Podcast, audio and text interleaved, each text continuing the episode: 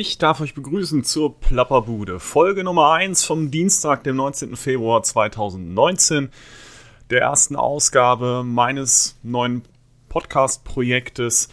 Und begrüßt wurdet ihr von der Musik von Matti Parlanen ähm, mit seinem Song Epic Action, den ich ehrlich gesagt tatsächlich auch sehr episch finde als Intro für dieses Podcast-Projekt.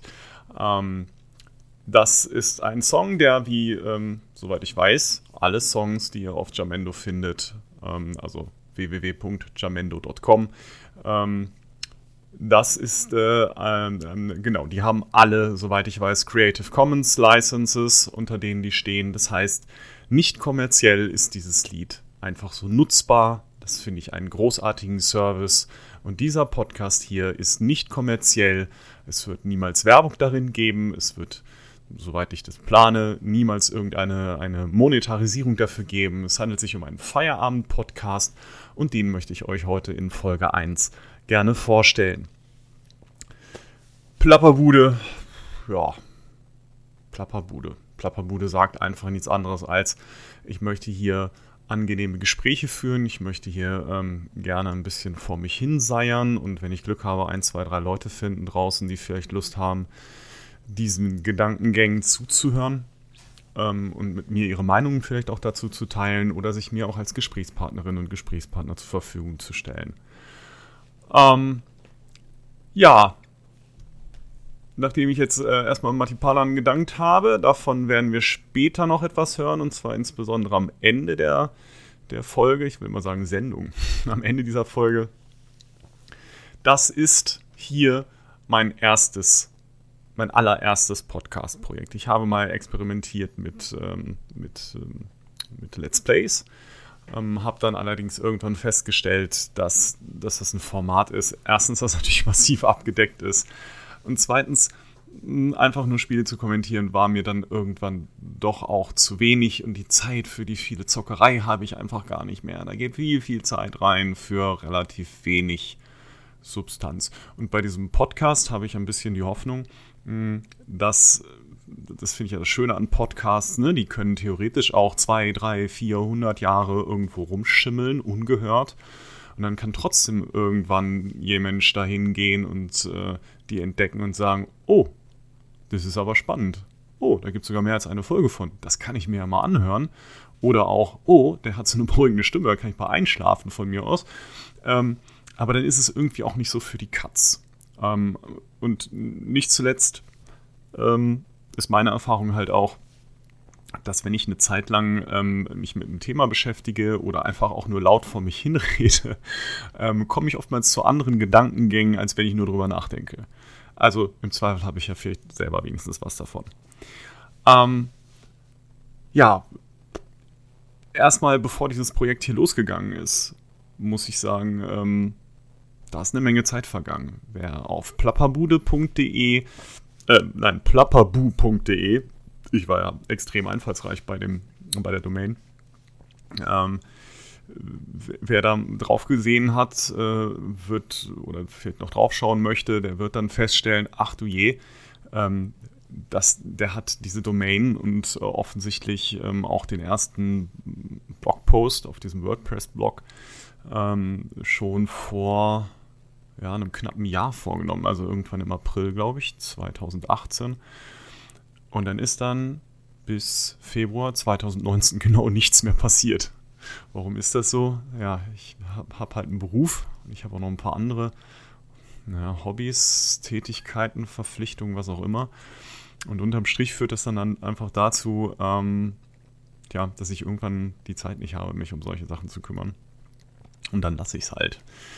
Ähm, Genau. Und äh, dann natürlich nicht zu vergessen, da ist immer auch eine Menge an Vorarbeit zu machen. Ich bin dann ja auch jemand, der sich äh, oftmals mit bestehenden Lösungen irgendwie nicht zufrieden gibt und ich, ich ähm, hacke ganz gerne mal so ein bisschen, ein Hacken ist das falsche Wort, aber ich bastel ganz gerne mal so mit ähm, freier Software rum und probiere mal irgendwelche Self-Hosting-Lösungen ähm, aus und äh, dann geht es natürlich darum, erstmal zu gucken, was braucht man irgendwie für so einen Podcast, um den selber zu hosten. Und dann gibt es dieses Podlove-Projekt irgendwie, nachdem ich regelmäßig auch bei äh, einzelnen Podcasts der Metaebene von, äh, von Tim Prittlauf ähm, zuhöre, ähm, bin ich natürlich auch darauf gestoßen und dann will das eingerichtet werden und da muss ich selber auch noch ganz viel ausprobieren, weil ich habe ja noch nicht eine Folge veröffentlicht. Das wird ja jetzt mit dieser Folge dann die spannende Herausforderung. Ah, und das andere ist, ähm, dass, dass ich dann auch sowas lerne wie Show Notes, die man dann braucht, weil dann sollt ihr ja auch im Prinzip zu jeder Folge, die ihr hört, ähm, auch noch ein bisschen Kommentare haben, vielleicht sogar sowas wie Chaptermarken.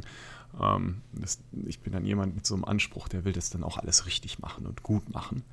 Äh, und unterm Strich äh, habe ich dann irgendwie ein Etherpad noch auf meinem Miniserver aufgesetzt. und das war dann eigentlich ganz einfach und dann andererseits auch irgendwie nicht. Weil ich habe dann auch niemanden, der mir erklärt, wie man das machen muss. Und dann suche ich mir das zusammen. Naja, jedenfalls ist es eine Menge Arbeit vorher und dann will man auch so eine. Ich will nicht einfach nur so drauf loslabern, also mache ich mir halt auch schon mal ein Skript fertig. Und dann ist auch schon wieder ganz viel Zeit drumherum gegangen. Lange Rede, kurzer Sinn. Schön, dass ich jetzt so bin, tatsächlich endlich mal was aufzunehmen. Und das Problem ist dann aber, dann hat man das alles gemacht und dann kommt die Angst vor der eigenen Unzulänglichkeit, die Panik, äh, oh Gott, will das jemand hören? Ähm, wird das vielleicht total peinlich? Ähm, werde ich viel zu viel Äs sagen und Os und äh, stocken und das wird niemand ertragen können? Und was mir dabei tatsächlich bei der Überwindung sehr geholfen hat, das waren zwei andere Podcasts, ähm, die ihr vielleicht kennt oder die vielleicht irgendwie auch insgesamt einfach schon relativ bekannt sind am wichtigsten war dann tatsächlich da der Lila Podcast, ein feministischer Podcast, bei dem ich gerade angefangen habe, ähm, den von hinten mal durchzuhören. Ich habe den vorher nie gehört, ich kannte die nur als äh, Gäste in anderen Podcasts und habe dann jetzt irgendwie vor kurzem angefangen, die, den RSS-Feed sozusagen von hinten durchzuhören. Ich glaube, wann geht denn das los? Irgendwie 2012, 2014? Ich weiß es nicht genau, also schon ein paar Jährchen her. Und das Schöne ist, dass die sich jetzt in einem Podcast genau über diese Thematik mit Podcasten und Angst haben, irgendwie eine alberne Stimme zu haben und Fehler zu machen und sich zu blamieren, genau besprochen haben. Natürlich vor dem Hintergrund ähm, einer, einer ja, patriarchalen Gesellschaft und ähm, mit der Hypothese, dass das Frauen besonders betrifft, was wahrscheinlich auch so ist. Aber da habe ich mich sehr wiederentdeckt ja, in dieser in dieser Sichtweise des so, oh Gott, oh Gott, wenn, wenn ich etwas mache, muss es A perfekt sein und B, ähm, äh, wahrscheinlich mache ich alles falsch und am besten mache ich es dann lieber gar nicht. Das mag auch dazu beigetragen haben, dass ich dann vielleicht mal ein ganzes Jahr lang erstmal nichts gemacht habe. Ähm, das hat mich ein bisschen entlastet, weil die halt eben auch davon gesprochen haben, wie viele Leute äh, die Podcasts aufnehmen, genau diese Angst haben und sie ständig überwinden.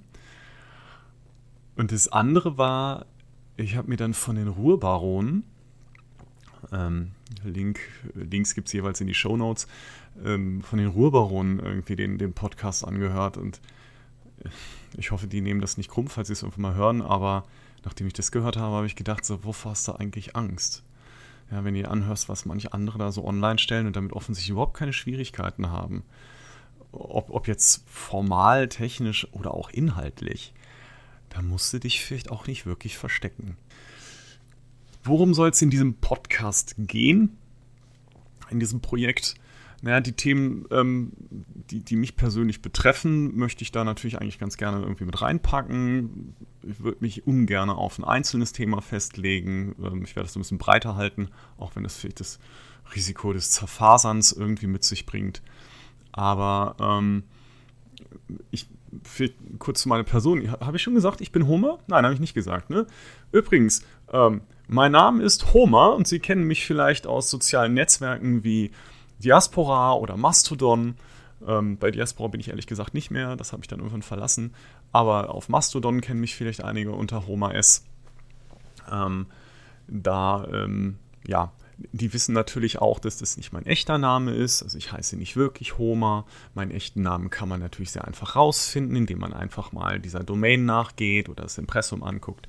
Nichtsdestotrotz ähm, ist es mir persönlich lieber, und da geht mir das Bild weg. Ah, so. Äh, ähm, mir ist, mir ist es halt lieber, in, in so einem Podcast nicht mit meinem realen Namen sofort aufzutreten. Äh, es ist okay, wenn man mich recherchieren kann, aber ähm, auf den ersten, auf, auf, das erste Ohr sozusagen ist es okay, erstmal mit diesem Namen zu arbeiten. Vielleicht überlege ich mir das irgendwann mal anders, aber so ein bisschen Distanz zu meiner Realperson darf es einfach geben. Ähm, genau. Und ähm, genau, ich wollte was über Themen sagen. Entschuldigung. Also, was einige vielleicht schon wissen, weil sie mit mir schon mal geschrieben haben oder meinen Posts folgen. Ähm, aber für den Rest auch, ich habe was mit Psychologie zu tun. Also sprich, ich arbeite als Psychotherapeut ähm, und das heißt, ich habe mit, mit den Themen Psychotherapie und Psychologie natürlich demgemäß relativ viel zu tun. Ähm, darüber hinaus bin ich seit ähm, so etwas über 20 Jahren halt äh, in, ich würde das halt emanzipatorischen Bewegungen nennen, unterwegs. Ähm, so, und alle, alle Themen, die da so reinfallen, also Antifaschismus, Antirassismus, Antisexismus slash Feminismus, ähm, vielleicht auch Umweltbewegung, vielleicht auch äh, äh, soziale Bewegungen an sich, ne, Gerechtigkeitsbewegungen, was auch immer, ähm, die berühren mich. Damit beschäftige ich mich. Ich bin nicht immer bei allem dabei. Ich war schon mal sehr viel aktiver. Das wird nicht leichter, wenn man älter wird und in Voll Vollzeitjobs sitzt. Aber ähm, nichtsdestotrotz sind es Dinge, die mich interessieren, über die ich gerne auch lese, über die ich auch gerne diskutiere, vielleicht auch streite. Ähm, und das sind alles Themen, die hier vorkommen können. Ja, und äh, ich versuche sozusagen unterschiedliche Themen, die ich halt wichtig finde, hier äh, zu besprechen, meine Gedanken dazu zu verbreiten. Und das natürlich immer so ein bisschen unter der Linse meiner Expertise, wenn man das so nennen möchte, als Psychologe äh, und Psychotherapeut. Ähm, diese Perspektive möchte ich gleich ein bisschen näher vorstellen im nächsten Themenabschnitt. Ähm, aber das ist erstmal so zur Orientierung das, was ich ähm, hier gerne machen würde. Ähm, und wenn ich davon spreche, dass ich eine Vollzeittätigkeit habe, also halt als psychologischer Psychotherapeut in eigener Praxis arbeite, dann ähm, ist natürlich auch klar, das ist ein Feierabend-Podcast und das heißt, ich habe ich hab mäßig viel Zeit, die ich da rein investieren kann. Also andere Podcasts, die ihr kennt, erscheinen oftmals vielleicht auch häufiger und regelmäßiger und Menschen stecken da ähm, einen größeren Anteil ihrer Lebenszeit rein. Das wird mir nicht möglich sein. Ich merke das immer wieder. Ich fange Projekte an und irgendwann mache ich die und dann, dann bricht mir die Zeit weg. Oder ich muss mich entscheiden zwischen unterschiedlichen Projekten. Das kennt ihr wahrscheinlich auch. Ähm, und deswegen habe ich mir auch angewöhnt, dann gerade bei sowas hier, was ich wirklich einfach nur so selbstbestimmt als Hobby und auch so ein bisschen als, hm, soll ich sagen, als, als inneren, als innere, ähm, inneres Anliegen sozusagen mache, ähm, da möchte ich keine Versprechung machen. Dann muss auch keiner enttäuscht sein. Ähm, und ich muss auch nicht enttäuscht sein, wenn sich irgendwann nach relativ kurzer Zeit rausstellt, irgendwie, das interessiert sowieso keine und ich kann das wieder einstellen. ne? Also äh, ich versuche da für mich so ein bisschen den Druck rauszunehmen. Ich weiß aber auch natürlich, dass solche Projekte besser laufen und mehr angenommen werden und mehr Spaß machen, wenn es da immer mal wieder was gibt, ne? wenn es da nicht zu lange Pausen zwischen gibt. Aber das muss man halt abhängig machen von dem, was halt anfällt und auch was ich an Ideen habe. Ähm, vom Modus her würde ich schon, ehrlich gesagt, ganz gerne daraus einen Podcast machen, wo ich mich nicht die ganze Zeit selber reden höre. Mir wird zwar nachgesagt, ich höre mich ganz gerne mal reden, das will ich auch nicht völlig von der Hand weisen, aber ähm, unterm Strich wäre es netter, sich mit anderen hier zu unterhalten. Ähm, aber erstens habe ich da noch ein bisschen Hemmung, Leute anzusprechen, weil ich noch so unerfahren bin und noch nicht genau weiß, ob ich das hier alles sinnvoll mache und wie das dann wird. Und ich will mit niemandem, ich will niemandem seine zwei Stunden klauen, mit mir reden. Und am Ende ähm, wird nichts aus dem Podcast, weil ich vergessen habe, eine Aufnahmetaste zu drücken oder äh, weil ich es irgendwie verkackt habe in irgendeiner Weise. Was auch immer. Und weil ich dann auch noch so vielleicht so ein paar Dinge ausprobieren muss, wie was ist, äh, wenn ich hier sitze in meinem kleinen Home-Studio ähm, und jemand anders aber sitzt an einem anderen Gerät ganz woanders und wie nehme ich das effizient auf und funktioniert das alles gut? Äh, alles getestet werden. Auf jeden Fall, ähm, habe ich natürlich im Moment noch keine Gesprächspartnerin. Und ähm, das heißt, ähm, mein Ziel ist zwar hauptsächlich Interviews äh, oder, oder, Gespräche äh, mit, mit Gästinnen und Gästen durchzuführen, aber das wird sich halt alles ergeben und wenn ich da erstmal niemanden habe, dann rede ich vielleicht erstmal mit mir selbst, beziehungsweise mit euch. Und wenn das gut ist, ist es schön und dann darf sich das alles entwickeln. Hm, ja, so. Dann bin ich mit der Einleitung zu diesem Projekt, glaube ich, erstmal fertig. Das hat mit Sicherheit auch schon wieder lang genug gedauert. Ich gucke einfach gar nicht hin. Ähm und ich komme, ich komme zum eigentlichen Thema, also ne, zu einem der eigentlichen Themen dieses, dieser Folge hier, nämlich dem Thema Stand der Emanzipation 2019. Das klingt jetzt irgendwie schon wieder viel dicker, als es geplant war. Ähm, worum geht's? Also ich habe ja gesagt, ne, ich unter, unterstütze seit vielen Jahren emanzipatorische Projekte auf die eine oder andere Art. Ich finde, Emanzipation ist etwas ganz Wichtiges. Werde auch nachher noch kurz darauf eingehen, ähm, warum ich das insbesondere auch mit meinem Beruf irgendwie verbinde. Jedenfalls geht es jetzt gerade einfach darum, ne, die meisten von euch werden es sowieso schon wissen. Und ich werde wahrscheinlich offene Türen einrennen, wenn ihr diesen Podcast anhört, weil wenn ihr es nicht wissen würdet, würdet ihr vielleicht, ja, ja egal. Auf jeden Fall, ähm, wir können, glaube ich, feststellen, dass wir in einer Zeit leben. So, und das ist jetzt so der Status 2019 in einer Zeit leben, in der die Anti-Emanzipation einfach sehr stark auf einem Vormarsch ist. Und zwar irgendwie auf allen möglichen Ebenen. Da haben wir auf der internationalen Ebene die ganz offensichtlichen Beispiele, die großen offensichtlichen Beispiele wie Trump, Bolsonaro in Brasilien. Wir sehen die Gelbwesten ja, in Europa, hm, die, deren Bedeutung sehr umstritten ist. Ähm, wo es, wo es Teile gibt, die sagen, oh, das ist doch was unglaublich sozial bewegtes, das ist doch was Linkes. Wo es aber auch eine Menge Leute gibt, die sagen, naja, das äh, sieht eher nach irgendwelchen, ich sag mal böse, reaktionären, ähm, ja, fackelschwingenden Mobs aus.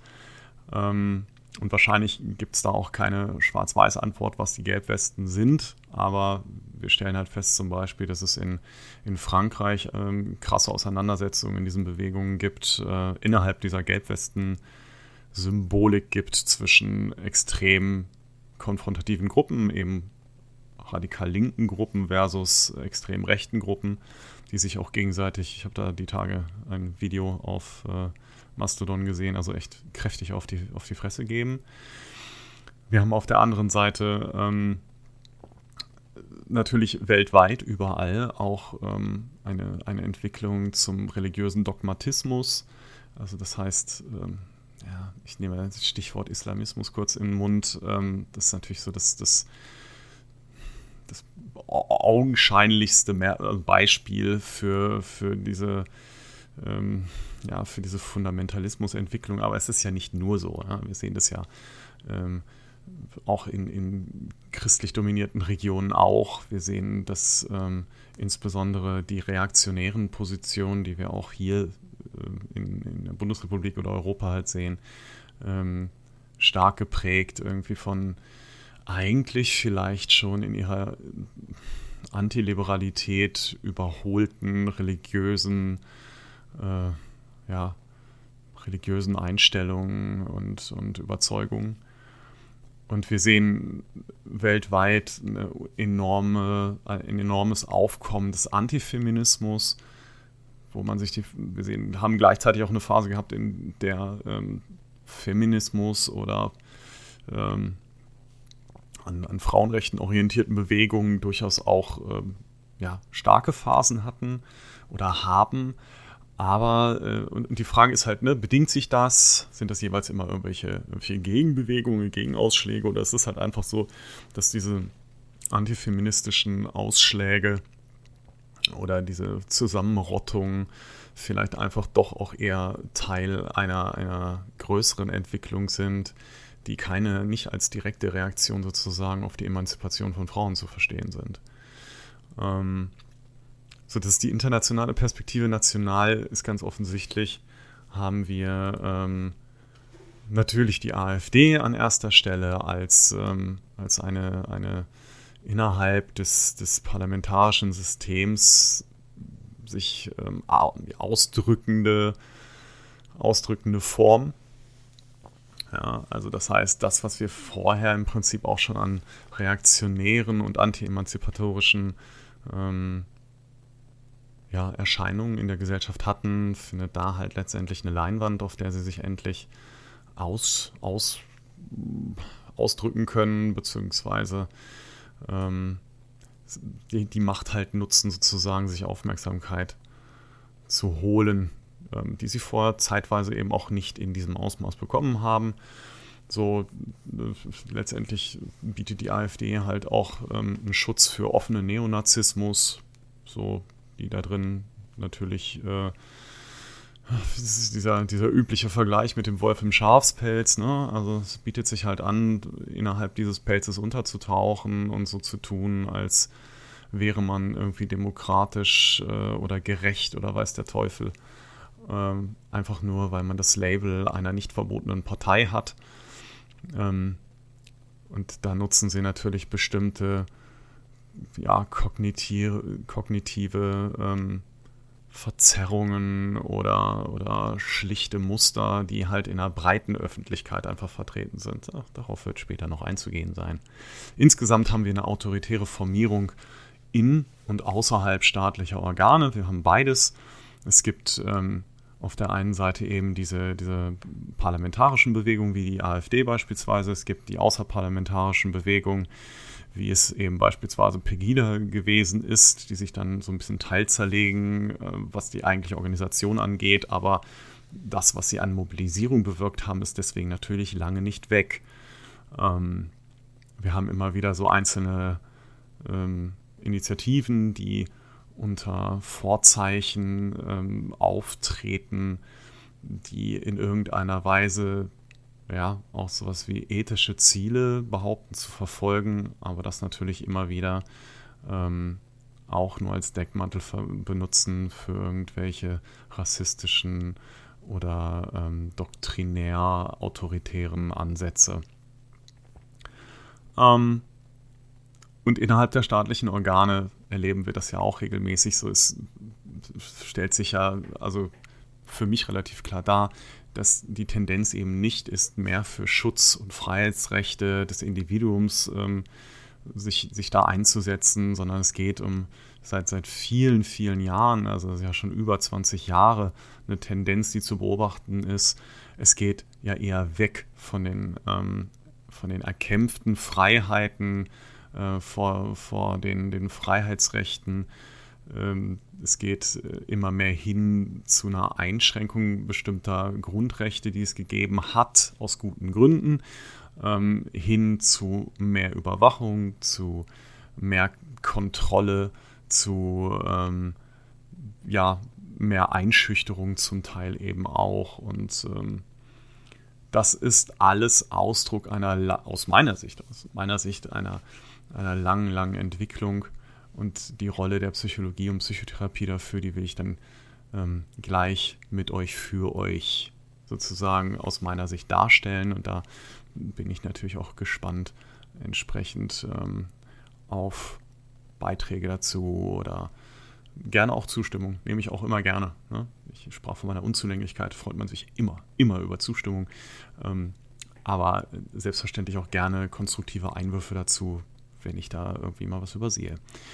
Ähm, und das, das, was ich hier, hier eben auf der nationalen Ebene insbesondere auch sehe, und ich muss dazu sagen, ähm, ich habe mir in den letzten Jahren, das kann man sicherlich kritisieren, aber ich habe mir sehr stark abgewöhnt, mich zu sehr auf ein internationales Level mit meiner auf Aufmerksamkeit ähm, zu bewegen, weil ich festgestellt habe, dass das eine, eine Perspektive ist, die mich ähm, ja, die mich, die mich zunehmend frustriert, die, ähm, mich oftmals auch in so einer politischen Hilflosigkeit und so einer, so einer passiven Beobachterrolle zurücklässt, dass ich gemerkt habe, es bindet viel zu viel Zeit, habe ich überhaupt keinen Bock drauf, das frustriert mich viel zu sehr und dann lasse ich das.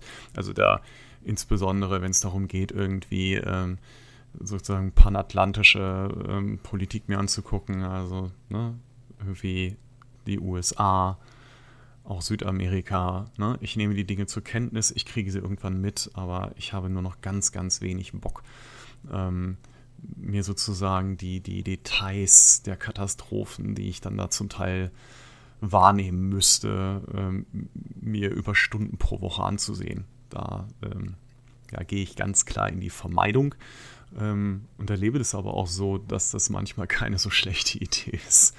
Weil ich, ich, ich glaube, machen kann ich halt an den Zuständen in den USA beispielsweise sehr, sehr wenig. Also meine Chance jetzt konkret etwas gegen den Trumpismus, wenn man das so nennen möchte, irgendwie zu tun, wenn ich äh, ähm, will ich irgendwas gegen, gegen irgendwelche rechten ähm, Aktivistinnen und Aktivistinnen dort tun. Das kann ich von hier einfach nicht besonders effizient. Und gleichzeitig glaube ich, es ist unglaublich wichtig, hier vor Ort, also in meiner mehr oder minder unmittelbaren Umgebung sehr viel genauer hinzu, hinzusehen, einfach weil hier kann ich dann auch tatsächlich etwas umsetzen. Hier kann ich zumindest auch ähm, wenigstens in sowas wie einen gewissen Aktivismus hineingehen. Und ich glaube halt einfach, wir haben alle begrenzte Ressourcen, wir haben alle begrenzte Kräfte und es ist, ich, ich glaube, es ist wirklich ein, ein, ein, ein wichtiges, ein wichtiger Aspekt von Weisheit sozusagen herauszufinden, ähm, wo investiere ich was, damit am Ende dabei irgendwas Sinnvolles rauskommt und wir unsere Hoffnung nicht verlieren müssen. Naja, lange Rede, kurzer Sinn, jedenfalls ne, ähm, ist das, was ich hier halt ähm, für mich immer so beobachte, dass, dass es einfach über die gesamte Gesell Gesellschaft hinweg so, ein, so, ein, so, so, eine Attitüde des Opportunismus gibt. Ne? So, eine, so eine Bereitschaft für Bequemlichkeit, für Convenience, für ähm, mir passt das gerade. Ähm, ja, ganz viel wegzusehen, ganz viel nicht zu machen, ganz viel zu bagatellisieren. Ähm, und das untergräbt natürlich jegliche Gegenbewegung gegen solche autoritäre Formierungen. Ne? Also was meine ich damit? Also als Beispiel vielleicht sowas wie, ähm, man weiß dann irgendwie, dass, dass, äh, dass Geheimdienste ähm, irgendwie kom komplette Mitschnitte von Kommunikation machen. Man weiß irgendwie, dass ähm, ähm sich aber auch nichtstaatliche Player halt für private Daten interessieren und die Bereitschaft aber dann hinzusehen, was bedeutet das denn und was müsste ich tun, welchen vielleicht auch manchmal nur kleinen Aufwand müsste ich auf mich nehmen, um dem etwas entgegenzusetzen, das ist etwas, was ganz oft nicht funktioniert, also was nicht passiert, sagen wir mal. Ja. Ähm, wahrscheinlich eben auch aus einer Form der Überforderung, ja, das könnte man psychologisch nochmal genauer angucken, aber ähm, wenn wir so ein Beispiel nehmen wie, warum benutzen Leute WhatsApp? Ja, ich glaube, jede und jeder hat mittlerweile irgendwo mal gehört, das ist nicht so schlau, diesem Facebook alle möglichen Informationen in den Hals zu werfen. Das, das hat eigentlich jeder irgendwie schon mal mitgekriegt. Und wenn du dann die Leute aber fragst, sag mal, hast du zum Beispiel Signal, dann kriegst du ganz oft, nee. Und dann kommt nicht der Reflex, der sagt, ist aber kein Problem, ich installiere mir das, sondern was die Mehrheit erwartet ist, nee, habe ich nicht, kannst du ja WhatsApp installieren. Und dann stehe ich da und denke mir, ich habe jetzt fünf oder sechs Instant Messaging, Instant Messaging Lösungen sozusagen auf meinem Smartphone. Ja? Und ich müsste mir das, nein, das mache ich nicht. Ne? Also ich installiere mir das nicht. Und diese, diese Konsequenz aber, die ich für gar nicht so dogmatisch ehrlich gesagt halte, ähm, die findest du ganz wenig. Oder auch als Beispiel eben zu wissen, ja, da gibt es eine ganz beschissene Entwicklung in der Gesellschaft und ähm, eigentlich müsste man jetzt ziemlich laut auch den Mund aufmachen gegen diese autoritäre Formierung, gegen Neofaschismus, gegen Rassismus, gegen Sexismus, alles, was da gerade wieder aus seinen Löchern kriecht. Und da gibt es ganz viele Leute, die wissen das, denen ich auch eine entsprechend sinnvolle Haltung zuspreche. Aber wenn ich ehrlich bin, sehe ich bei den meisten Aktionen dazu, doch immer die gleichen 100 Leute in ein und derselben Klein- oder Großstadt. Und das hat ganz viel mit diesem, ja, diesem Opportunismus, mit diesem, ja, mit dieser, mit dieser Neigung zu tun, ähm, zu sagen, ja, aber es betrifft mich ja jetzt gerade nicht. Ne? Oder es ist jetzt sehr viel wichtiger, dass ich. Ich finde es ganz wichtig, sich um sich selbst zu kümmern. Das, ne, man darf sich nicht aufgeben. Aber ich sehe halt ganz oft so eine, so eine Schwarz-Weiß-Geschichte dabei. Ne? Die Leute gehen maximal dann irgendwie auf die Straße, wenn alle dahin gehen, aber dass jede vielleicht mal für sich auch Verantwortung übernehmen müsste oder dass jede sich mal mit bestimmten Konsequenzen im Alltag auch mal beschäftigen könnte. Man muss ja nicht alles machen, aber wenn jede, jede, vielleicht dann irgendwie mal so sagen würde, guck mal, ich benutze jetzt einfach mal das, das generische Femininum in meinen Texten oder ich ernähre mich mal vegan oder vegetarisch ne, werden wir viele Leute sagen, ja, ja, Blödsinn, bringt ja alles nichts individuell. Ja, aber es geht ja nicht nur um die konkrete Wirkung meiner einzelnen Handlungen, also ne, sozusagen rette ich das Weltklima da, dadurch, dass ich kein Fleisch esse oder sowas. Darum geht es nicht. Es geht halt auch darum, dass wir alle füreinander zu jedem Zeitpunkt auch immer ein Modell sind. Und dass wir uns gegenseitig ständig beeinflussen. Und das können wir in die eine Richtung tun, ja, indem wir eben versuchen, Dinge mal anders zu machen, um damit zu zeigen, irgendwie, ey, Alter, das geht. Wir, wir können das tun. Und es ist gar nicht so unbequem. Und wenn wir es zusammen machen, ist es noch sehr viel bequemer. Oder wir können einfach sagen, ja, kann man eh nichts machen. Irgendwie ist auch alles total schwierig und schuld sind ganz viele, an denen wir nichts machen können. So. Das ist halt bequemer. Da muss man nichts machen. Naja, jedenfalls, ähm, das ist, das ist so dieses Thema, das ich da halt auch sehe. Und das hat, das hat für mich ist, ist das halt zusammenfassend Stand der Emanzipation. Ja, auf der einen Seite sehen wir, ähm, es, es kommen halt alle möglichen widerlichen Figuren irgendwie aus ihren Höhlen gekrochen und ja, weiß nicht, stecken da immer mehr Menschen auch mit an und vergiften das Klima. Und dieses Gift, das, das dringt halt immer mehr durch Gesellschaften. Ne? Ähm, ich kommt mir gerade der Gedanke, ich denke da, ähm, vielleicht kennen einiges von euch und haben Asterix damals gelesen. Ne? Ähm, erinnert ihr euch vielleicht an, das, an, an diesen einen Band, ähm, wo, wo einer, ich meine, es war ein Römer, ähm, überall rumläuft und der ist unglaublich gut da drin, ähm, sozusagen Gift zu versprühen, also Zwietracht zu sehen in, in Leuten, die eigentlich gut miteinander klarkommen.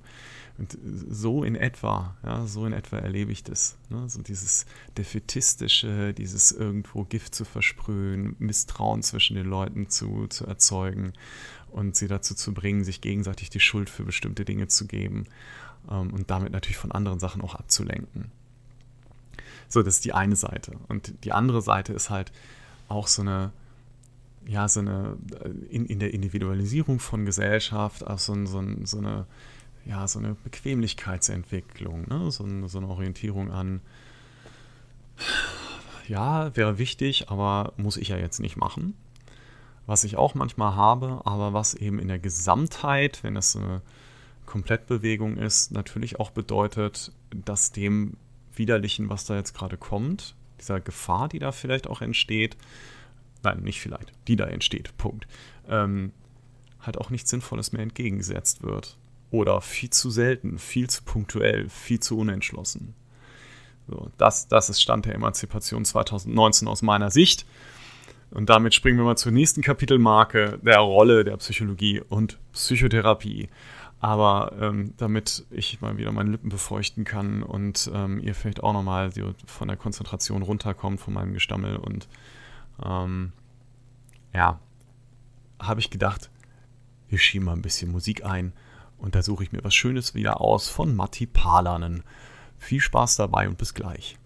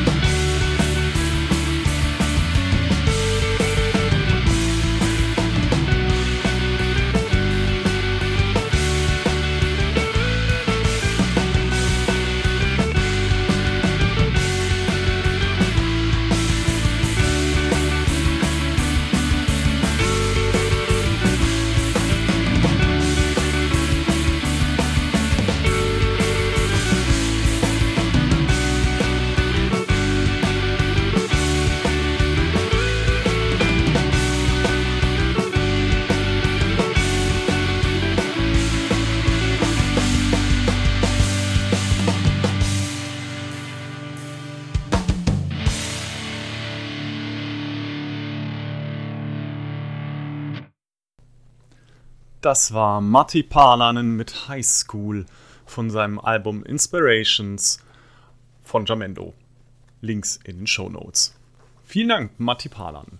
Ja, dann können wir jetzt anfangen mit dem nächsten Thema, nämlich anschließend an das letzte Thema, die Rolle der Psychologie und Psychotherapie. Also für mich die Frage, so, was soll das jetzt mit diesem Fokus auf Psychologie und Psychotherapie in diesem Podcast? Naja, was machen wir denn in der Psychotherapie äh, oder was mache ich in der Psychotherapie? Ähm, unter anderem arbeite ich oder vor allem arbeite ich an den grundlegenden Defiziten, die Menschen sich über ihr Leben hinweg sozusagen angeeignet haben. Oder nein, nein, das ist falsch formuliert. Ich arbeite an grundlegenden Defiziten, an grundlegenden Defiziten, die Menschen in ihrem Leben eher erworben haben, sozusagen, ähm, und die sich dann langfristig gesehen schädlich auswirken. Was sind das für Defizite?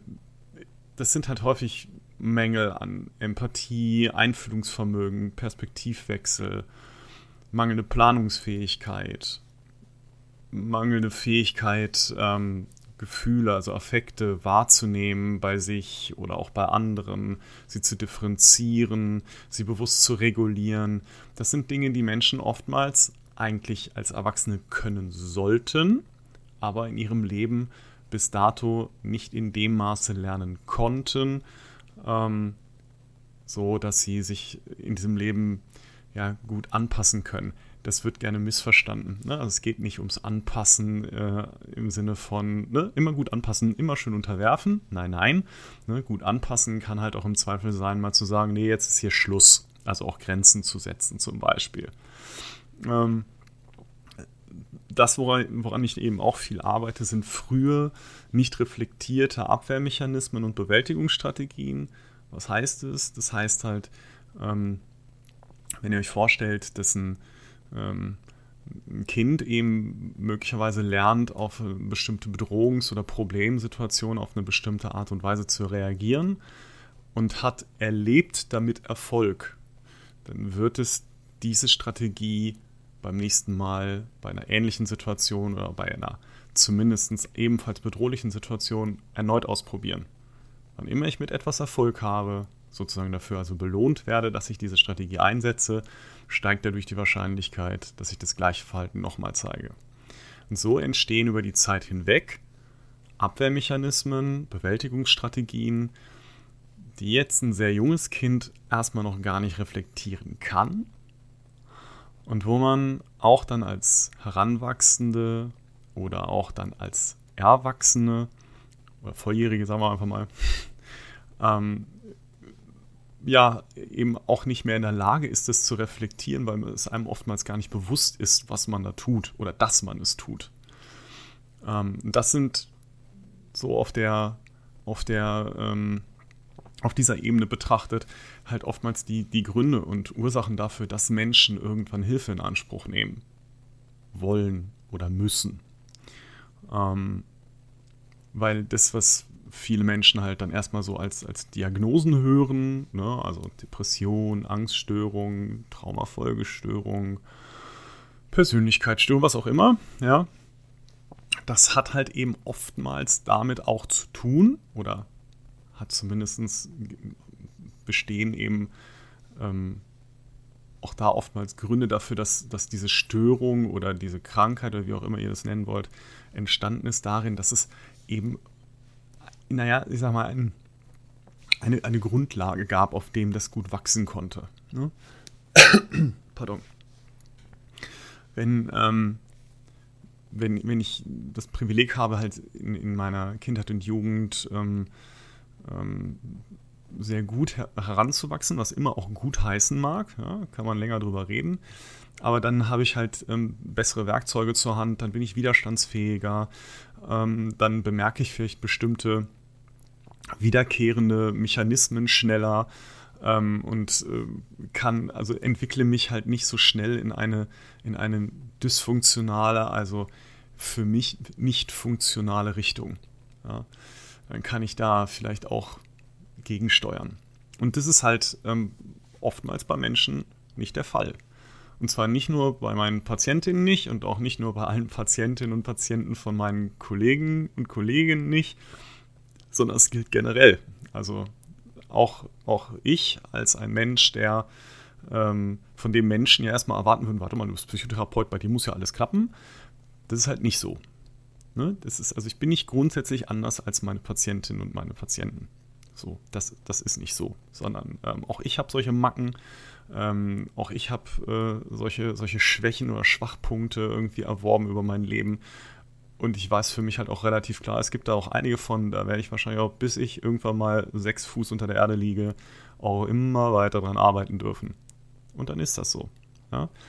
Aber wir können halt unterschiedlich gut damit klarkommen. Klarkommen heißt halt, wie viel Einfluss beispielsweise haben solche, ähm, solche Muster, Schemata, Bewältigungsstrategien auf mein Leben. Ja? Wie oft sind die aktiv? Wie lange sind die wirksam?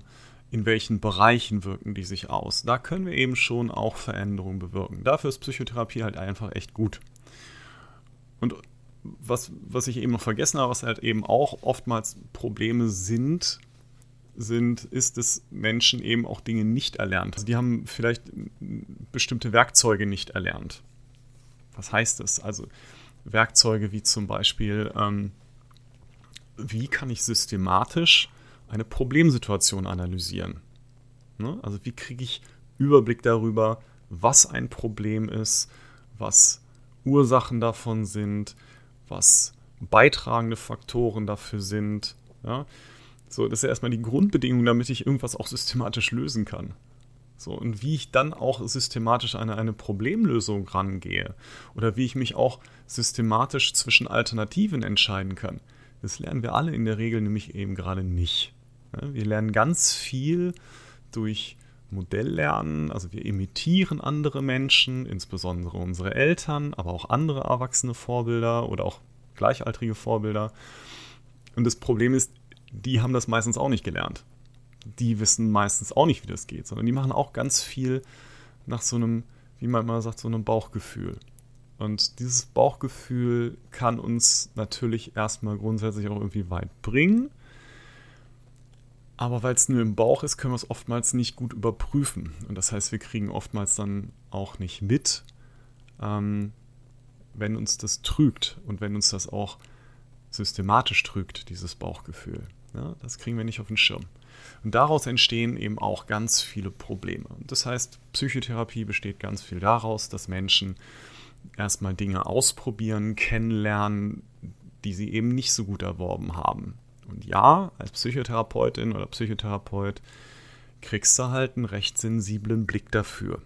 Ja, das heißt, es kann auch schon mal passieren, dass sich Leute irgendwie in deinen Therapieraum setzen zum ersten Mal und machen ein Erstgespräch, erzählen irgendwie zwei, drei Sätze von dir und du sitzt da und denkst dir, ich habe schon so eine grobe Idee, wo Probleme sein könnten. Das kriegst du dann vielleicht auch bei außer Beobachtung mit und dann stellst du ein, zwei Fragen und dann nicken die Leute irritiert, woher du das weißt. Und das weißt du einfach daher, weil du, das sind in der Regel nicht die, also in der Regel sind es nicht die ersten Patienten, mit diesen Problemen, die vor dir sitzen. Ne? Da gibt es schon auch so bestimmte Wiederholungen oder bestimmte Muster. Ja. Ähm, naja, und dementsprechend besteht halt viel daraus, Menschen solche Werkzeuge nachentwickeln zu lassen, die Sensoren sozusagen zu verbessern, ne, mit denen man bestimmte Dinge wahrnimmt, ähm, aber eben auch die Aktoren zu verbessern, das heißt die Mittel, mit denen man tatsächlich dann auch was dagegen unternimmt wie man eine bessere Kontrolle über sein Leben kriegt und eben bewusster Entscheidungen treffen kann, wie man es gerne hätte. Ne? Manchmal kann man Sachen auch so lassen, wie sie sind, aber dann hat man sich dafür entschieden. Und das ist oft bei Menschen halt nicht so, sondern wir behalten Sachen so, weil uns einfach nicht klar ist, wie wir es sonst machen sollten. Naja, so viel zu dem Thema, was halt Psychotherapie so tut. Und warum ist das hier relevant? Naja, das ist deswegen relevant, weil ich glaube, dass sich genau diese diese Defizite, von denen ich da so spreche, ähm, eben, ins, eben gerade nicht nur bei Patientinnen und Patienten finden lassen, sondern dass die grundsätzlich auch sehr universell sind, also sprich bei sehr vielen, wenn nicht vielleicht sogar allen Menschen in irgendeinem Maße vorkommen. Und sich dadurch eben auch auswirken auf einer breiteren Ebene. Also ich kann das auf eine höhere Ebene schieben auf einer gesellschaftlichen und kann einfach sagen, ich glaube, dass diese Defizite, wenn viele Menschen die haben, das hat eine Auswirkung darauf, wie sich Gesellschaft selbst organisiert. Das hat eine Wirkung darauf, wie sich Gesellschaft entwickelt. Weil zum Beispiel Menschen, die ein, also wenn sehr viele Menschen einen Mangel an Empathie haben, ja, sich nicht gut in das Erleben anderer Lebewesen reinversetzen können, dann wird sich diese Gesellschaft anders entwickeln, als wenn das eine Gesellschaft ist, in der Empathie ein hohes Gut ist, einen großen Wert hat. Ich habe die Tage mal wieder so ein bisschen Star Trek geguckt. Ja. Da, da wird das ja witzigerweise auch immer mal wieder so ein bisschen überspitzt auch thematisiert durch diese verschiedenen Rassen, die da so dargestellt werden im, im Weltraum. Ähm, aber wir müssen halt nicht so weit fliegen, um das beobachten zu können, sondern das, das findet in unserer alltäglichen Umgebung auch statt. Und ich glaube, dass, oder das ist halt so meine therapeutische Überzeugung, aus meiner Arbeit heraus, ich glaube, ähm, dass auch solche Dinge wie Rassismus, ähm, Autoritarismus, Faschismus, ähm, Frauenfeindlichkeit, Transfeindlichkeit, dass all diese Dinge eine Menge damit zu tun haben, dass die Masse der Menschen auf diesen Ebenen oder bei diesen Fähigkeiten Mängel hat. Soll heißen, wenn ich nicht gut mit Menschen mitfühlen kann, die auch nur marginal anders sind als ich, dann ist die Wahrscheinlichkeit, dass ich diese Menschen ablehne oder ausgrenze, sehr viel höher, als wenn ich mich mit ihnen verbunden fühle. Es ist, glaube ich, eine, einfach nachzuvollziehende Erfahrung, ne? oder was wir halt auch immer wieder beobachten können, auch an empirischen Studien, stellt sich immer wieder raus, gerade die Leute, die mit Nicht-Weißen so gut wie nichts zu tun haben, weil die in ihrem Leben nicht vorkommen, zeigen die größte Unsicherheit gegenüber dunkelhäutigen Menschen und ähm, sind gleichzeitig auch die mit der stärksten Abwehrreaktion darauf. Daher würde ich als Psychotherapeut sagen, ergibt schon auch diese Formulierung mit der Xenophobie irgendwie Sinn. Ich weiß, das ist sehr umstritten, auch mit gutem Grund, ne, dass man halt sagt, wir wollen nicht dass Phänomene wie Rassismus, Sexismus, Faschismus mit, ähm, mit, mit Störungsbildern irgendwie erklärt werden, ne? dass das sozusagen als, äh, äh, als Krankheit oder als, äh, als individuelle Schwäche entweder überzogen oder bagatellisiert wird, verstehe ich alles. Ja, aber vom, vom Verständnis her, sich schon auch klar zu machen, auch Menschen, die aggressiv und antisozial reagieren, auch davor gibt es eine Geschichte und da geht es nicht darum, das zu rechtfertigen, sondern es geht darum zu verstehen, um zu verhindern, dass es mehr davon gibt. Insofern ähm, habe ich den Faden verloren. Genau, also geht, geht, es, geht es erstmal halt darum ähm, zu begreifen, dass dass es da Zusammenhänge gibt. Ja, also das, ah genau, jetzt, jetzt weiß ich wieder, ne? Und auf der anderen Seite, dass gerade die Menschen, die ähm, relativ viel Kontakt zum Beispiel eben mit ähm, nicht weißen Menschen haben, ähm, dass die sich mit denen im Alltag deutlich verbundener fühlen. Häufig. Ja? Also es ist sehr viel schwerer, wenn, wenn es zu meinem Alltag gehört, dass auch beispielsweise Menschen ähm, mit, mit, mit Kopftuch zu meinen Alltagskontakten gehören, mit denen ich mal einen netten Schwatz an der U-Bahn-Haltestelle führe oder mit äh, denen ich zusammen irgendwie in einer Klasse bin oder mit denen ich ähm, zusammen Sport mache. So. Ähm, dann ist es sehr viel schwerer, die in der Pauschalität abzulehnen. Wenn das nur irgendwelche Leute von draußen sind, weil ich erlebe die nicht anders, es ist leichter, entweder Angst vor ihnen zu haben oder sie halt abzulehnen. Ähm, genau, also so wirkt sich das eben auch aus, wenn es eben zum Beispiel Mangel an Empathie gibt, also wenn ich nicht gut in der Lage bin, mich in andere Menschen reinzuversetzen, dann ist es eine Grundbedingung glaube ich, dafür, dass sich solche dysfunktionalen Bewältigungsstrategien wie Rassismus eben beispielsweise herausbringe. Ne, man kann sich ja immer die Frage stellen, warum zeigen Leute sowas? Ne? Was ist denn das? Woher kommt das? Ja, das hat natürlich geschichtliche Gründe und das wird dann auch gesellschaftlich tradiert. Das ist alles so, es wird weitergegeben und trotzdem für das Individuum muss man sich immer die Frage stellen, warum wird der eine in so einer Gesellschaft rassistisch und der andere halt nicht? So. Und das hat eben schon auch damit zu tun, erweist sich eine bestimmte Strategie in meinem Leben für mich als nützlich oder nicht? Wenn ja, dann verfolge ich das weiter und baue es eventuell noch weiter aus. Wenn nein, werde ich mich vielleicht sogar bewusst davon wegentwickeln. Und das, glaube ich, kann man an diesem Beispiel ganz gut nachvollziehen, dass man halt sagen kann, ja, jemand, der lernt, alles, was mir fremd ist, muss ich nur abwehren, muss ich am besten im Zweifel auch kaputt machen, muss ich wegschieben, muss ich ignorieren, muss ich mich von fernhalten. Und der hat damit Erfolg. Das haben ja viele dann durchaus. Der gewinnt darüber Kontrolle in seinem Leben und er wird dafür belohnt und er wird das wieder tun. Und er wird das in ähnlichen Situationen ergänzen. Und so werde ich natürlich in der Tendenz dann möglicherweise, wenn ich das auf bestimmte Bevölkerungsgruppen ähm, anwende, werde ich immer ja, immer ausgrenzender. Werde ich halt immer autoritärer, ablehnender. Genau. Ähm, das mal so als Beispiel. Ja.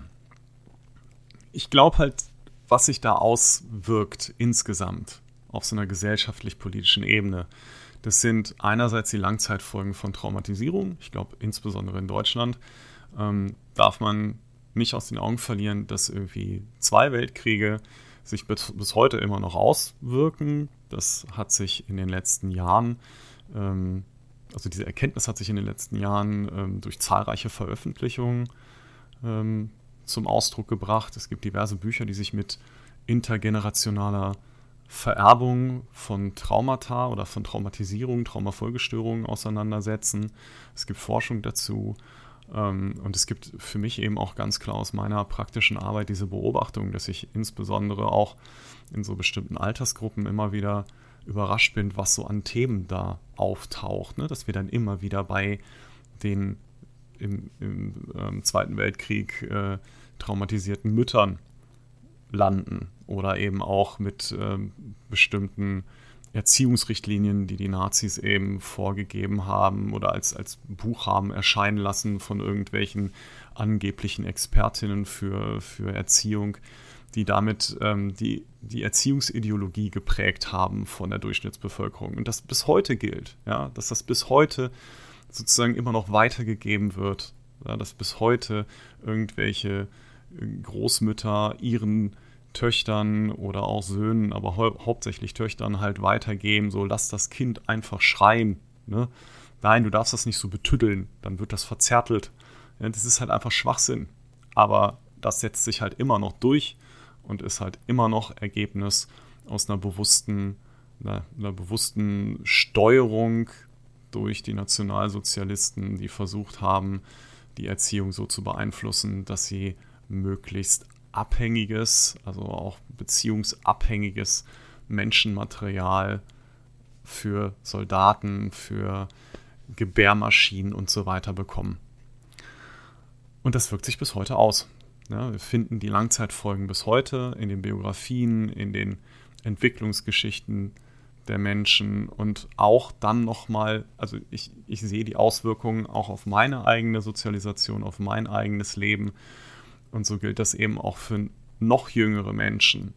Auch für die Leute, die heute mit 20 oder so in die Psychotherapie kommen, dass wir doch auch gelegentlich dann wieder bei den Vorgenerationen landen, um zu verstehen, woher kommen bestimmte Ideen, woher kommen bestimmte Überzeugungen über mich, über die Welt, wieso habe ich die, warum habe ich die entwickelt.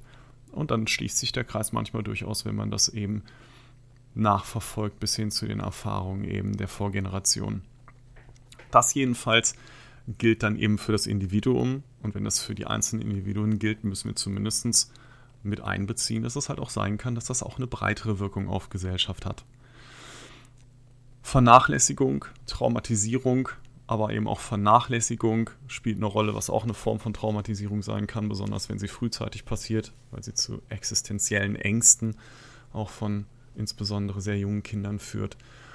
Und dann nicht zu vergessen auch die Erfahrung mit unterlassener gesellschaftlicher Hilfeleistung. Das erleben wir bis heute, ja, dass Kinder beispielsweise in unserer Gesellschaft weiterhin nicht sicher sind vor, ja, vor im Stich gelassen werden, vor existenzieller Bedrohung durch Vernachlässigung, aber auch durch eben Gewalt, durch Missbrauch.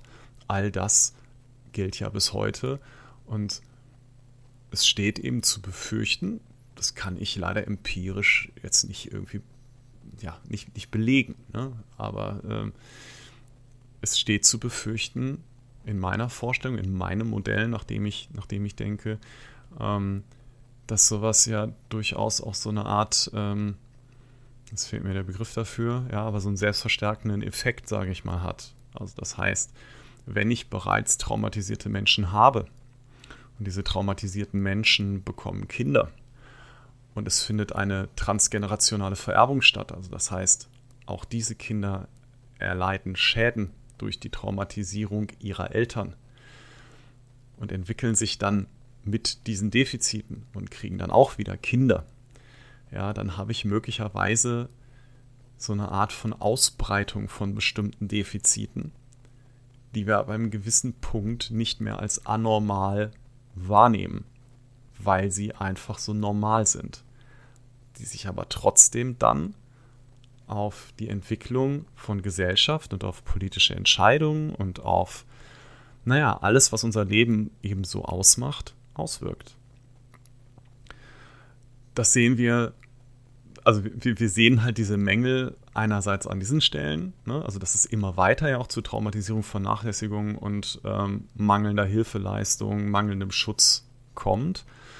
Wir sehen aber auch die Sanktionsorientierung unserer Gesellschaft. Ja, also wenn wir so ein System wie äh, Hartz IV nehmen, ja, ähm, die Hartz IV-Gesetzgebung, äh, dann muss man halt sagen, dass für mich oder aus meiner Beobachtung oder Erfahrung stammenden äh, Perspektive ganz klar sagt, das, was Hartz IV ausmacht, das sind die Sanktionen. Das ist das, was das wirklich charakterisiert. Die wenigsten Menschen nehmen die, die, die ALG-2-Leistung als eine Hilfestellung wahr. Also es ist, fällt sehr schwer, das als etwas Positives anzunehmen, sondern in der Regel ist die Wahrnehmung, es ist eine Strafe oder es, es droht mir Strafe. Das ist sozusagen der Aufmerksamkeitsfokus, der ähm, dann entsteht, wenn Menschen auf Hartz IV angewiesen sind. Und wir haben so viele andere Beispiele in der Gesellschaft halt auch, wo es offensichtlich eben darum geht, Menschen dadurch zu steuern, dass man ihnen Sanktionen, Strafen, Konsequenzen androht. Ja, es gibt ganz, ganz wenig, was mir persönlich einfällt, wo ich sage, okay, da hat Politik tatsächlich mal versucht, steuernd einzugreifen durch Incentive, durch Verstärker, durch positive Verstärkung. Das erscheint mir eher selten. Ähm, und die Tendenz geht halt immer zu einer, ja, zu einer, zu einer, zu einer Strafung oder zu einem Wegnehmen von wichtigen Dingen. Und dann haben wir halt das grundlegende Problem, dass die Gesellschaft auch daran scheitert, ähm, wissenschaftlich-fachliche Erkenntnisse ähm, schnell und genau in gesellschaftliche Prozesse zu integrieren. Ne? Bestes Beispiel sind dann eben diese sanktionsorientierten äh, ähm, Prinzipien, sind diese Sanktionen halt, die völlig ignorieren, dass wir seit Jahrzehnten lerntheoretisch eigentlich festgelegt haben oder, oder festgestellt haben, dass Strafe ein extrem ineffizientes Lernprinzip ist. Wir wissen seit vielen, vielen Jahren, dass Strafe zwar in der Lage ist, Verhalten für eine begrenzte Zeit zu unterdrücken, aber nicht wirklich nachhaltig zu verändern. Das heißt, in dem Moment, wo die Strafe entweder nicht unmittelbar droht oder komplett rausgenommen wird, wird das von mir als Problemverhalten dann vielleicht definierte Verhalten einfach wieder gezeigt. Das ist in der Erziehung gut sichtbar, das ist aber auch bei Erwachsenen gut sichtbar. In dem Moment, wo die Kontrolle sozusagen nicht mehr da ist, wo, die, wo, wo mir das Schwert nicht mehr über dem Nacken schwebt, in dem Moment ähm, gehe ich davon aus, dass ich das alte Verhalten wieder zeigen kann. Ich lerne durch Strafe nichts Neues. Also ich, erle ich erlerne durch Strafe in der Regel auch kein neues Verhalten oder kein erwünschtes Verhalten. Ähm, noch dazu kann Strafe unglaublich leicht missinterpretiert werden oder fehlattribuiert werden. Das heißt also, ähm, die Wahrscheinlichkeit, dass ich, wenn man mir einfach nur Sanktionen gibt, daraus die Konsequenz ziehe, hm, ja, stimmt, ja, war vielleicht auch nicht so gut, dass ich das so gemacht habe, ist auch schon besser, wenn ich es anders mache, für alle Beteiligten und für mich selbst auch. Die Wahrscheinlichkeit, dass ich zu dem Schluss komme, ist gering. In der Regel gibt es eher Attributionen in dem Sinne, dass Menschen sagen, okay, ähm, die sind gegen mich oder ähm, ich, das, das ist deswegen, weil äh, ich die und die Eigenschaft habe, deswegen werde ich jetzt so behandelt. Ähm, oder es ist so, weil die anderen, die mir die Strafe zuteilen, halt äh, schlechte Menschen sind oder was auch immer. Ja? Das, das geht halt in der Regel in die falsche Richtung. Abgesehen davon, ähm, dass es dann eben häufig auch zu Hilf- und Hoffnungslosigkeitsreaktionen kommt, die dann unmittelbar in, ja, in das Legen auf den Rücken und Wedeln mit den Beinen, wie ich immer sage, ähm, äh, mündet. Das heißt, wenn ich der Überzeugung bin, dass egal, was ich tue, es wird an meiner Situation nichts verändern, jetzt nicht und auch später nicht, dann mache ich irgendwann gar nichts mehr und dann verfalle ich in eine Depression. Ja. Ähm, also, wie gesagt, Gesellschaft scheitert daran, solche Erkenntnisse, ja, dass wir wissen, dass wir eigentlich mit positiver Verstärkung viel weiterkommen, dass wir wissen, dass wir ähm, Menschen helfen müssen, um Alternativverhalten zu entwickeln, dass, dass wir nicht einfach erwarten können, dass die ähm, erraten können, was sie stattdessen tun sollen. Ähm, dass, dass wir damit ähm, Motivation untergraben, dass wir damit ähm, für, zu, zu eben depressiven äh, Verzweiflungsreaktionen äh, beitragen. Das wissen wir eigentlich alles seit langer, langer Zeit. Aber in gesellschaftliche Prozesse, in politische Entscheidungsprozesse fließt es faktisch nicht mit ein. Ähm, einfach auch, weil zum Teil diese Erkenntnisse eben gar nicht ja, Common Sense sind. Das ist gar nicht bekannt. Ja, das wissen wenige. Bis heute werden teilweise, ähm, äh, also ich, ich, sehe das halt immer noch tragischerweise in, in, der, in der Kleintiererziehung, also Hundeerziehung. Ja. Es gibt bis heute irgendwelche Trainer, die dir erzählen, ähm, dass man von Zeit zu Zeit dann halt auch mal hinlangen muss oder das schadet dem Hund nicht oder man tut ihm Gefallen, wenn man dann eben einfach mal äh, eine mit der, mit der ähm, Leine überzieht, wenn er nicht gekommen ist, irgendwie, als du ihn gerufen, gerufen hast. Da wissen wir halt einfach, das ist Schwachsinn. Es ist einfach unglaublicher Blödsinn, Menschen das beizubringen. Ja, weil ich mit dieser Strafe ein unglaublich großes Risiko eingehe, dass der Hund exakt das Falsche lernt. Und abgesehen davon ähm, wird er damit dafür bestraft, wenn ich Pech habe, irgendwie, dass er halt zu mir zurückkommt und nicht dafür, dass er nicht wiedergekommen ist. Weil die unglaublich kurze ähm, Assoziationsspanne haben.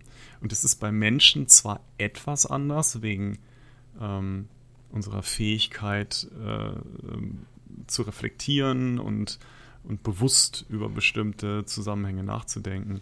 Aber nichtsdestotrotz, das heißt halt eben nicht, dass die lerntheoretischen Prinzipien für uns nicht gelten würden. Und dadurch, glaube ich, kommt es zu einigen Problemen. Und warum ist es so? Naja, wir sind in unserer Gesellschaft an einem Punkt angekommen, an dem wir sozusagen immer dem unmittelbaren Profit hinterherlaufen. Das ist meiner Sicht, aus meiner Sicht, das Grundprinzip des Kapitalismus. Ja, wir gucken nicht möglichst weit nach vorne, sondern wir schauen, schauen wir doch einfach mal, äh, was kriege ich, wenn ich jetzt dies mache, was kriege ich, wenn ich jetzt das mache. Bei dem einen kriege ich mehr, gut, dann machen wir das. Einfach mal längerfristig zu gucken und zu überprüfen, ja, was kommt am Ende dabei raus? Was bedeutet das für mich in fünf Jahren? Was bedeutet das in zehn Jahren? Was bedeutet das in 20 Jahren? Das sind Perspektiven, die politisch kaum noch eine Rolle spielen. Und wenn, da denke ich an Beispiele wie zum Beispiel die Klientelpolitik der Parteien. Ja, also dieses ähm, keine Ahnung, ich richte mich irgendwie, ähm, ich, ich mache halt irgendwelche Wahlversprechen immer an die gleichen Gruppen, weil Rentner gehen mehr wählen, haben mehr Zeit, sich mit, mit meinen Sachen auseinanderzusetzen, ähm, haben überhaupt mehr Zeit, sich damit zu beschäftigen und haben vielleicht auch äh, ein höheres moralisches Empfinden dazu verpflichtet zu sein, irgendwie ihre Staatsbürgerpflicht wahrzunehmen. Und das heißt, die rennen mehr zur Wahlurne, also mache ich, da mache ich da halt irgendwelche Wahlgeschenke. Das heißt aber auch, dass ich an anderen Stellen eben keine mache. Also dass ich andere wichtige Entscheidungen dann nicht gegenfinanzieren könnte und dann lasse ich die halt einfach weg. Langfristig sicherlich keine gute Idee, weil dann mache ich Politik nur für eine bestimmte Klientel gibt ja nicht nur Rentner, gibt ja auch andere, ne? Und übersehe dann aber eben Systemeffekte, die möglicherweise selbst für die Gruppe, für die ich das mache, langfristig einfach gar nicht gut sind. Ja, das andere wäre so eine Orientierung auch an Umfragewerten, ne? dass ich immer, immer kurz vor Wahlen dann denke, oh, oh, das ist schlecht, dann muss ich bei denen jetzt gerade irgendwie was Nettes sagen und da irgendwie was Nettes sagen. Aber da wird dann eben auch nicht mehr drüber nachgedacht, was hat denn das für Langzeitwirkungen, wenn ich ständig Leuten das sage, was sie hören wollen? und möglichst verkürzt und möglichst einfach. Und am Ende werde ich sie damit ja enttäuschen. Weil ich werde ja die, die, die Sachen, die ich damit impliziere oder die ich denen da suggeriere, was sie bekommen könnten, wenn sie mich wählen, ich werde sie am Ende nicht umsetzen. Und was erleben die dann? Die erleben Verrat. Ja? Und wenn sie diesen Verrat erleben, immer und immer wieder, was ist denn die Konsequenz daraus, wenn ich Menschen mehrfach sage, ja, ich mache dies, ja, ich mache das, und dann mache ich es einfach nicht. Genau, ich untergrabe das Vertrauen. Ich sorge für Misstrauen. Und wenn man sich die Frage stellt, warum viele Menschen sehr müde werden, sich mit politischen Themen zu beschäftigen. Warum ich, seit ich selber politisch irgendwie denken kann, das sind ja schon gute 30 Jahre, ja, ähm, warum ich immer wieder in Gesprächen und Diskussionen von Leuten dieses resignierte, naja, ach, ach, sowas interessiert mich nicht oder ach, hm, ah, ich, ich bin nicht politisch hören muss. Das ist ja nichts Neues, das gibt es ja schon ewig. Aber warum ist es so? Naja, wenn ich immer wieder Misserfolgserfahrungen mache, wenn ich immer wieder nur irgendwelche Hiobsbotschaften höre, nachdem mir Leute aber was anderes versprochen haben, dann glaube ich halt irgendwann nicht mehr, dass diese Strategie, nämlich das, mich politisch zu beteiligen an demokratischen Prozessen und sei es einfach nur wählen gehen, wenn ich nicht glaube, dass das irgendeinen Zweck hat, dass ich irgendjemandem vertrauen kann, naja, dann höre ich irgendwann auf damit. Dann kümmere ich mich um andere Dinge, die unmittelbar belohnt sind. Ne? Weil das wird mir ja vorgemacht, es geht immer nur um den unmittelbaren Profit. Ich denke von 12 bis Mittag und alles, was danach kommt, ist egal bin ich dann wieder an dem Punkt, dass ich sage, ja, das ist ein grundsätzliches Problem, was Menschen auch an anderen Stellen in ihrem Leben haben, dass sie oftmals auch gar nicht gelernt haben, langfristige Konsequenzen vorwegzunehmen. Hm, das ist schon auch ein Problem. Ja. Genau, anderes Beispiel, was hatte ich denn da noch aufgeschrieben? Muss mal kurz in meine Shownotes gucken. Keine nachhaltige Gestaltung von Gesellschaft und Lebensräumen mehr möglich, Politik wird zum Verwalter des Elends. Ah, ja, ja, ja, genau. Das ja, war die Konsequenz daraus. Ne? Dadurch, dass man sich immer nur nach, nach dieser Unmittelbarkeit sozusagen richtet, ne? nach Wahlterminen, nach vermeintlichem Potenzial in bestimmten Wählerinnengruppen und so weiter, also immer nur um den Machterhalt. Ne? Dadurch gibt es halt keine nachhaltige Gestaltung mehr von Gesellschaft und Lebensräumen. Ähm, und dann verwaltet Politik halt irgendwie nur noch das Elend der jeweils vorangehenden Legislaturperioden. Ja und ähm, beschränkt sich sozusagen aufs Verschlimmbessern. Und dieses Verschlimmbessern bewirkt halt, dass egal auf welcher Ebene die Menschen gucken, sie immer wieder feststellen, dass ihre Bedürfnisse eigentlich nicht hinlänglich erfüllt werden. Wir sind ja mittlerweile in einer Zeit, wo wir uns eigentlich schon daran gewöhnen, dass es nur noch sozusagen, wir, wir kämpfen eigentlich nur noch um den um, um einen einigermaßen anteiligen Erhalt von Dingen, die wir eigentlich schon hatten. Dass wir wirklich was Neues dazugewinnen, dass wir sagen, boah, das ist jetzt wirklich besser geworden. Das mag es in bestimmten Bereichen mal geben, aber das nehmen wir kaum noch spürbar wahr. Und es geht unter in ganz vielen Dingen, bei denen wir eher das Gefühl haben, es wird schlechter. Und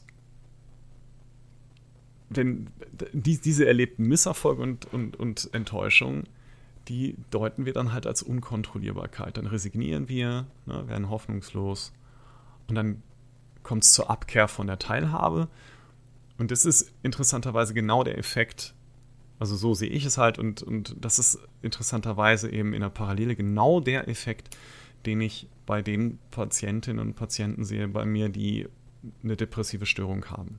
Das ist, die, das ist genau, was die erleben.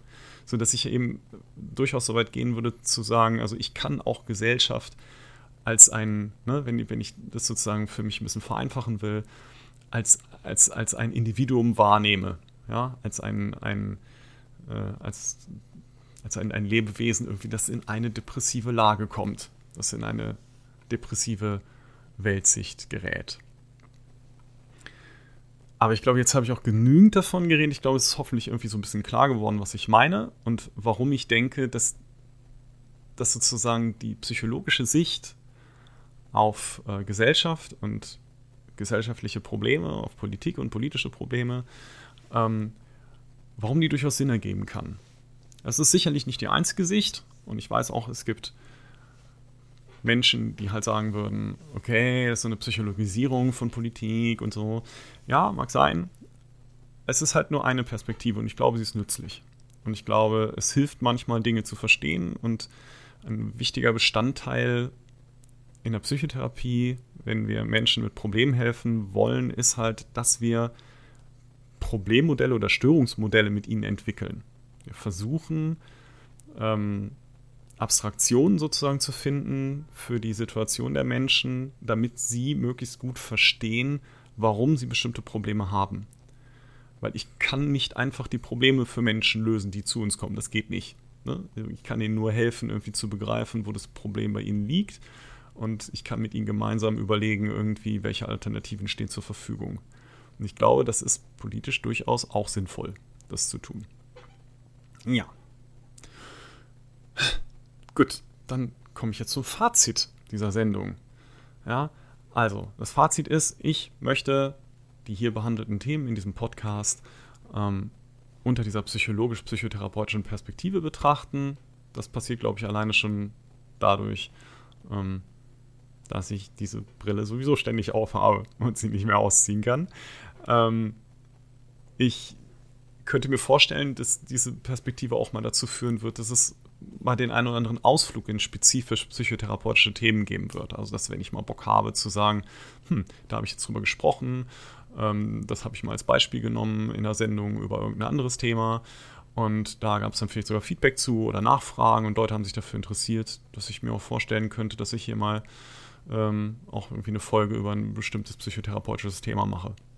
Oder über ein Störungsbild oder was auch immer.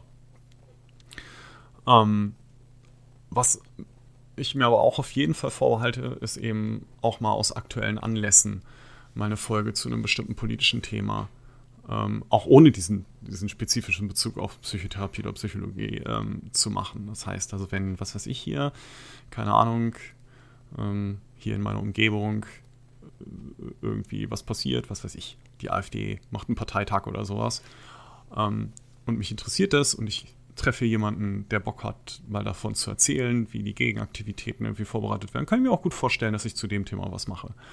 Oder wenn ich bei meinen Bemühungen hier irgendwie auf, äh, was weiß ich, irgendwas aus dem Bereich freie Software oder sowas äh, stoße und ich das Gefühl habe, Mensch, es ist mal total wichtig, dass wir darüber reden, was weiß ich, warum die Leute irgendwie immer noch WhatsApp benutzen, obwohl das eigentlich niemand mehr benutzen müsste. Es gibt genügend Alternativen. Vielleicht mache ich auch dazu mal eine Sendung. Ähm, genau, aber ihr seht, so richtig konkret sind meine Vorstellungen auch noch nicht. Und wie gesagt, ich möchte auf keinen Fall hier die ganze Zeit diese Monologsendung machen. Da habe ich ganz, ganz wenig Bock drauf. Und ich glaube, das ist auch für euch ganz, ganz, ganz blöd. Also, weiß nicht, ob ganz blöd, aber insgesamt ziehe ich Podcasts vor, wo Leute sich miteinander unterhalten. Und wenn man nur gegenseitig ein bisschen Stichwortgeber ist.